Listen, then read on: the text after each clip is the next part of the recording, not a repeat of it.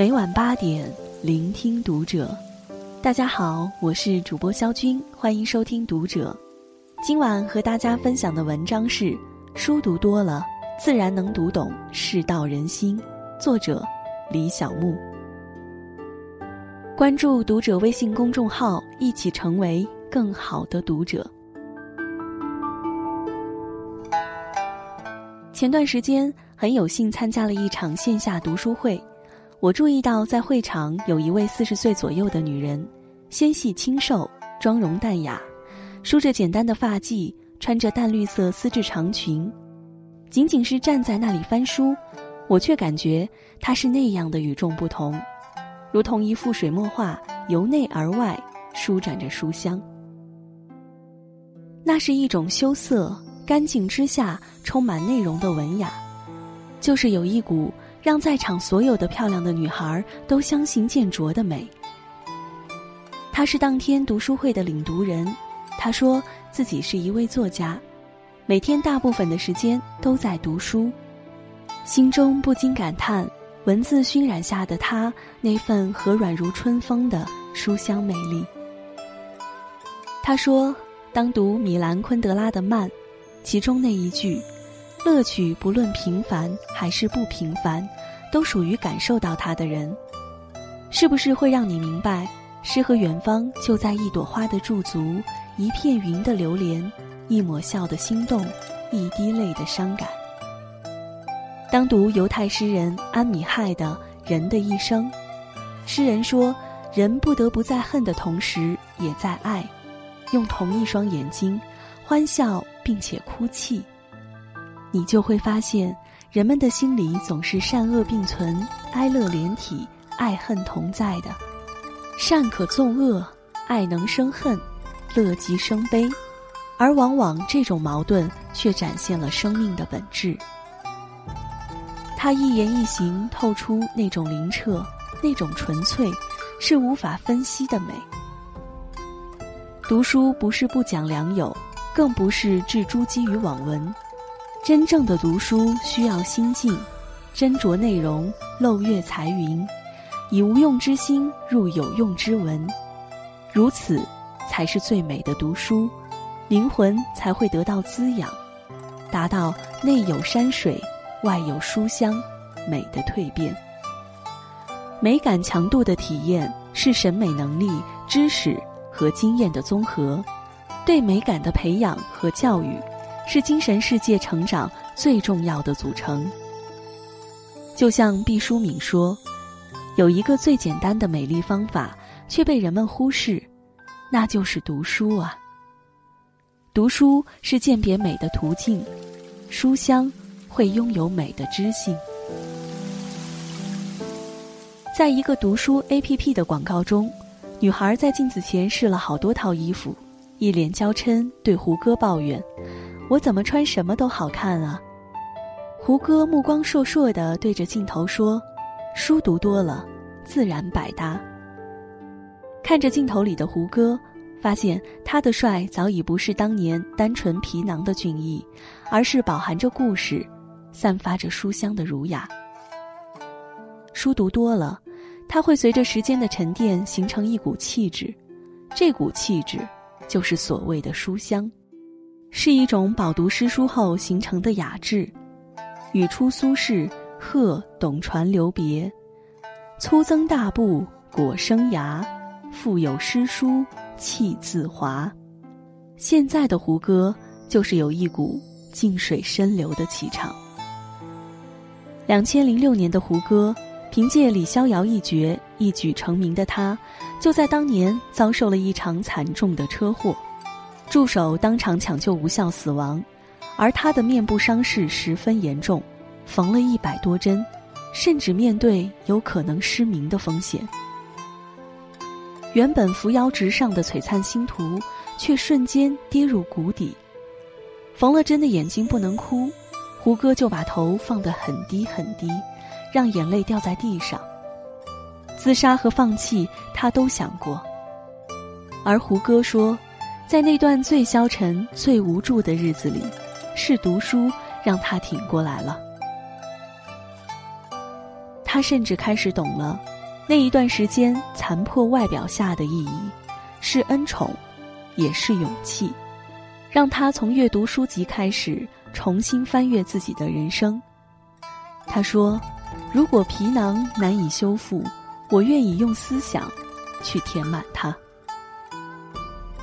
那些不演戏的日子，他会把自己丢进书堆里，在别人的故事里沉浮，也参悟着自己。繁华世界，越读越明白自己，这正是他千帆尽处的感想。被命运洗牌后重新回归的胡歌，再次红到发紫。而面对荣誉，读过的书都延伸在他的一言一行和气质里。他谦卑又得体的言行举止得到大众的一致称赞，他更加懂得如何去感恩。去尊重，去努力，去做自己。培根曾说过一句话：“读书足以怡情，读史使人明智，读诗使人灵秀，数学使人周密，科学使人深刻，伦理学使人庄重，逻辑修辞之学使人善变。凡有所学。”皆成性格。读书不仅是获取知识的手段，更可以完善人的内在格局。当你用心阅读了大量的书籍后，会更加深刻的体会到，许多成功和优秀的人的背后，必然有伟大的品质，而这种品质的日臻完善，来源于读书。林则徐一生都在读书。即便鸦片战争后，他被流放到新疆，他随身带着的七辆大车上，载运的都是书。林则徐出身儒学世家，他的父亲是当地教书先生。四岁的林则徐就被父亲带到私塾，读书时便将他抱在膝上，一同听学，教他认字读书。后来，林则徐入读福州书院。当时书院的主讲人是敢于蔑视和珅、刚正不阿的教育家郑光策，林则徐异常刻苦，专心向学，也是在郑光策的影响下写出读书札记《左云山房杂录》。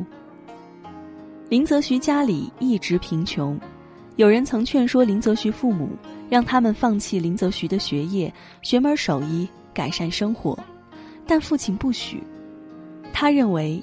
从小就饱读诗书的林则徐，少年便写出“海盗无涯天作岸，山登绝顶我为峰”的豪句。只要坚持读书，必定有所作为。海纳百川，有容乃大；壁立千仞，无欲则刚的林则徐，正是读书为他修身养性奠定了坚实基础，使其人格能始终释放正能量。成为流芳百世的榜样。在中国被称为“东亚病夫”的黑暗年代，鲁迅抱着医学救国的热情东渡日本留学。当他从电影中看到中国人被日寇砍头示众，周围却挤满了看到同胞被害而麻木不仁的人群的情景后，内心受到极大的震动。他觉得，凡是愚弱的国民。即使体格如何健全，如何茁壮，也只能做毫无意义的示众材料和看客。病死多少，也不必以为不幸的。他毅然弃医从文。多年读书的经验，他相信唯有读书这个途径，才可以改变国人的思想觉悟，自己站起来来反抗，才有得到自由、改写命运的一天。诚如古人云。书犹药也，善读之，可以医愚。鲁迅开辟了白话文的先河，是新文化运动的主将。他的杂文被誉为插向敌人胸口的一把匕首。鲁迅俯首甘为孺子牛的精神，影响了几代人。朱熹在《观书有感》中写道：“问渠哪得清如许？唯有源头活水来。”它来比喻知识是不断更新和发展的，从而不断积累和学习，才能使自己永远前进和有活力。就像水源头一样。所以，读书不是一时的，而是一世的。书香采集于书籍，得益于孜孜不倦的读书。它可以化浊俗为清雅，化奢华为静博，化促狭为宽阔，化腐朽为力量。所以，读书不仅让人高雅，还可以按摩心灵。白岩松在一次演讲中说：“读书意味着什么呢？它就是在你的生命春天里头，不断的去播种，让你的这棵大树长得郁郁葱葱。最重要的是，不管让一个个体还是民族，都有气质。所以，这个气质不仅是书香气。”这个气质是通过读书拓宽的眼界，是从根本上打破思想的固化和差异，拥有广博的格局。李克强总理说：“书中能见山见水，见大千世界，见古今中外，见世道人心。”所以，书读多了，见远识微，见贤思齐，如水融万物，自然百搭。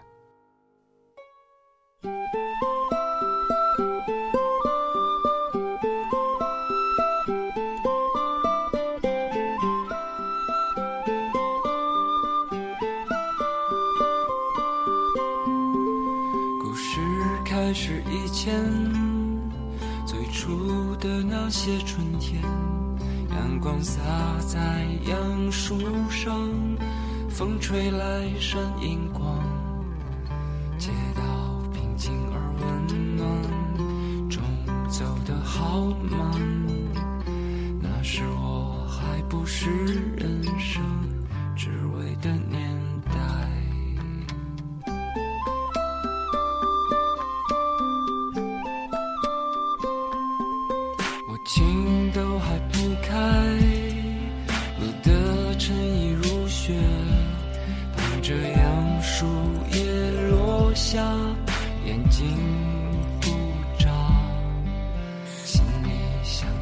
些话，我们先不讲，等待着那将要慎重出场的未来。任随风飘荡，天各自一方，在风尘中遗忘的清白脸庞，此生多强，自身越重阳，轻描时光漫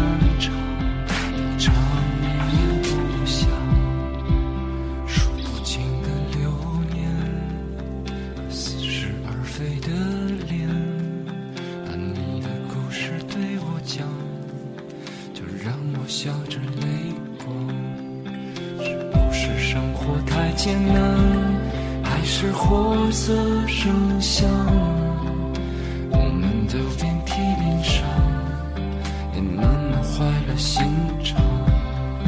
你得到你想要的吗？换来的是铁石。